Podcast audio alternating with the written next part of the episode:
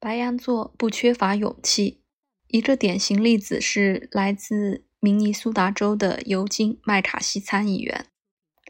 当1968年他为了再提名挑战林登·约翰逊，震惊了政界。当时，约翰逊仍然是总统和麦卡锡同一政党的成员。当时是越南战争最激烈的时候，美国人反战的部分。逐月迅速增长，非常需要一位代言人，双方都没有提供。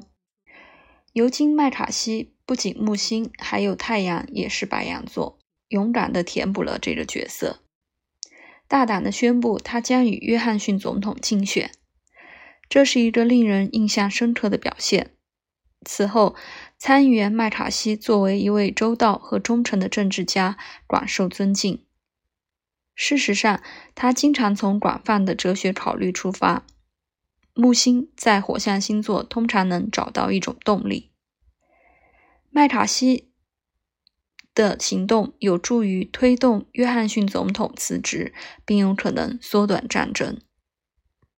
但不幸的是，在下任总统理查德·尼克松期间，仍然延续了一段时间。麦卡锡的勇气在今天可能会被更加欣赏。要是参议员罗伯特·肯尼迪没有参加提名竞选，麦卡锡的道路是通过的。肯尼迪后来的暗杀在那期间盖过了麦卡锡应该收到的大部分功劳。另一个太阳在木星白羊座的人是约翰·哈夫利切克。历史上最杰出的篮球运动员，他以不知疲倦而闻名，因为他能没完没了的跑，直到那些防守他的人都精疲力尽。事实上，不知疲倦对木星白羊座的人可能是一个好词。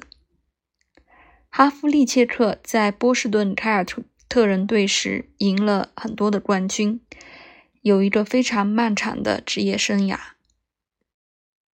秀兰·邓波尔·布莱克也是木星白羊座，金星、水星也是。他的太阳在金牛座。他不仅作为童星向全世界的电影观众传达出巨大的生命力，这些星体都在武功。后来，他还用他纯粹的热情战胜了那些愤世嫉俗的人，争取机会，成为在很多领域的民间领袖。最终是美国驻加拿大使，因为他上升射手座，因此木星白羊是他的守护星，还有一个强大的武功白羊的影响。他的热情显然很有感染力，他征服了所有怀疑者，他的星盘几乎散发着积极的思想。